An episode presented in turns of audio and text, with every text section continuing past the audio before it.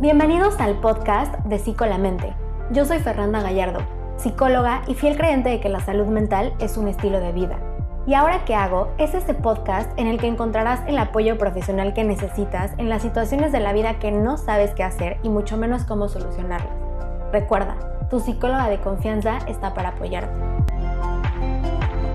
Hey psicolamente, ¿cómo están? Soy Fer, su psicóloga de confianza, y el episodio de día de hoy es uno muy especial, uno bastante duro para mí de, de escribir después de haberlo vivido y que creo que finalmente gracias a esto tiene tanto significado. Y es que enterarte que alguien que quieres tiene algo y no sabes qué es, de verdad es lo peor.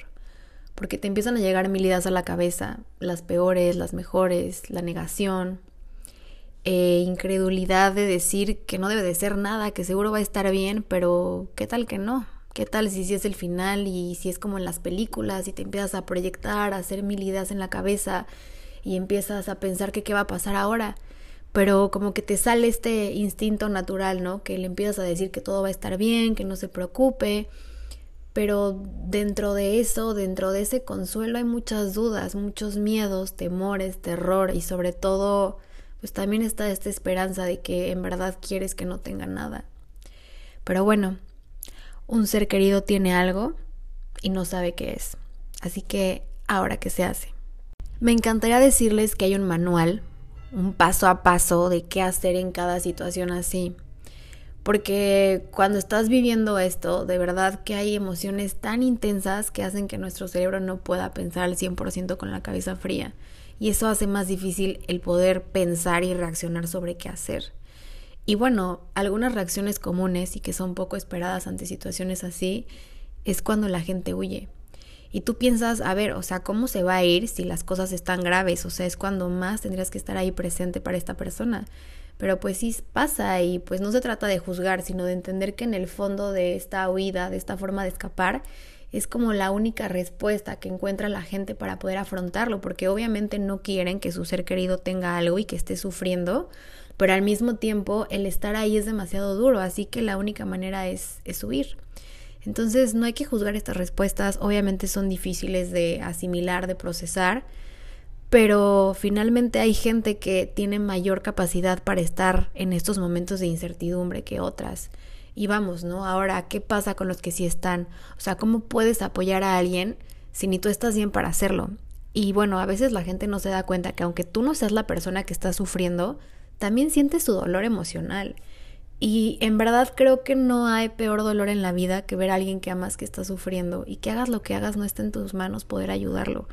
O sea, de verdad creo que esas son las cosas más difíciles porque por más que te den las herramientas de psicología, de salud mental, las más avanzadas, cuando estás en ese momento de que no sabes qué va a pasar y que no puedes hacer nada, es donde dices, ¿qué hago, no? O sea, ¿qué sigue después?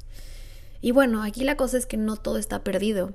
Y la verdad es que muchos, muchos estudios han comprobado que el hecho de acompañar a tu ser querido durante estos momentos ayudan más de un 50% a la mejoría y a la aceptación del tratamiento. O sea, quizás en este momento no sabes qué tiene, pero con el simple hecho de estar ahí y de acompañar, ya estás haciendo algo. Y en verdad es sorprendente lo que el amor y la compañía pueden hacer bajo estas circunstancias. Obviamente es válido desesperarte y decir que ya no sabes ni qué decirle, pero aunque no digas nada, créeme que haces todo. Y obviamente también puede ser que te dé miedo empeorar la situación y decir o actuar de forma equivocada, pero pues como decía, o sea, en realidad no hay una forma correcta de hacerlo, no existe un manual. Creo que algo importante es recordar que esta persona que está enferma de verdad está viviendo un duelo por la pérdida de la salud y un shock emocional intenso porque pues no sabe ni qué tiene ni qué le va a pasar y obviamente eso pues te hace sentir terrible. Entonces creo que es importante ver desde esta perspectiva que aunque tal vez tú no sabes qué hacer, tienes que pensar que esta persona está sufriendo y el hecho de que tú hagas lo mejor, lo que más te nace y por amor bajo esta comprensión, es lo mejor que puedes hacer. Entonces probablemente se puede enojar contigo, llore, no sea la misma persona que antes y eso obviamente te va a preocupar más. Y te diré algo que suena fácil de decir, pero que en verdad es el mayor acto de amor y resiliencia. Y es que no te lo tomes personal, lo que te diga, lo que haga. O sea, es muy duro, ¿no? Pero de verdad A veces cuando uno está bajo dolor no se da cuenta ya de las cosas. Y tu compañía en estas circunstancias es la medicina más valiosa y que esa sí no se puede comprar, ni los mejores médicos las pueden dar. Y pues en lo que saben cuál es el diagnóstico es inevitable querer ver en Google qué dicen. Y no te voy a decir que no lo hagas porque obviamente te gana la curiosidad y lo haces, pero si lo vas a hacer, al menos trata de hacerlo lo menos posible y busque información en páginas confiables. También es importante que ayudes a tu ser querido a tomar las mejores decisiones para su bienestar, es decir, con qué médico van a ir, qué especialidad conviene, cómo pueden irse, algún seguro, alguna recomendación de alguien cercano que haya vivido algo similar. También es bien importante tomar en cuenta que sí existen grupos de ayuda, que obviamente siempre les voy a decir que vayan a terapia, porque el hecho de ya hablarlo con una persona externa, capacitada, profesional, sí te permite sobrellevar mejor las situaciones. Entonces imagínate la combinación perfecta de terapia más apoyo de tus seres queridos, bueno, definitivamente que, que hace un impacto muy importante. Y repito, no hay un manual de cómo hacerlo, pero lo que es indispensable para sobrellevar esto es la fe, tu espiritualidad.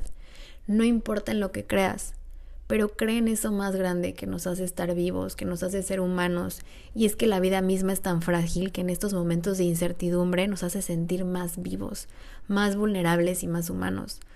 De verdad que no hay que dejarse vencer por esto, por más duro que sea, hay una gran enseñanza detrás de esto, y de verdad te aseguro que después de vivirla tu vida no va a ser la misma. Si tú decides tomar esto desde esta postura de amor, de resiliencia y mucha fe, Jamás te arrepentirás de acompañar a tu ser querido de la manera que tú puedas y quieras. Un mensaje, una llamada, detalles, chistes, imágenes motivacionales, las famosas frases de los grupos de WhatsApp de señoras. Todo cuenta, todo vale y sobre todo la compañía es la mejor cura para sobrellevar la incertidumbre.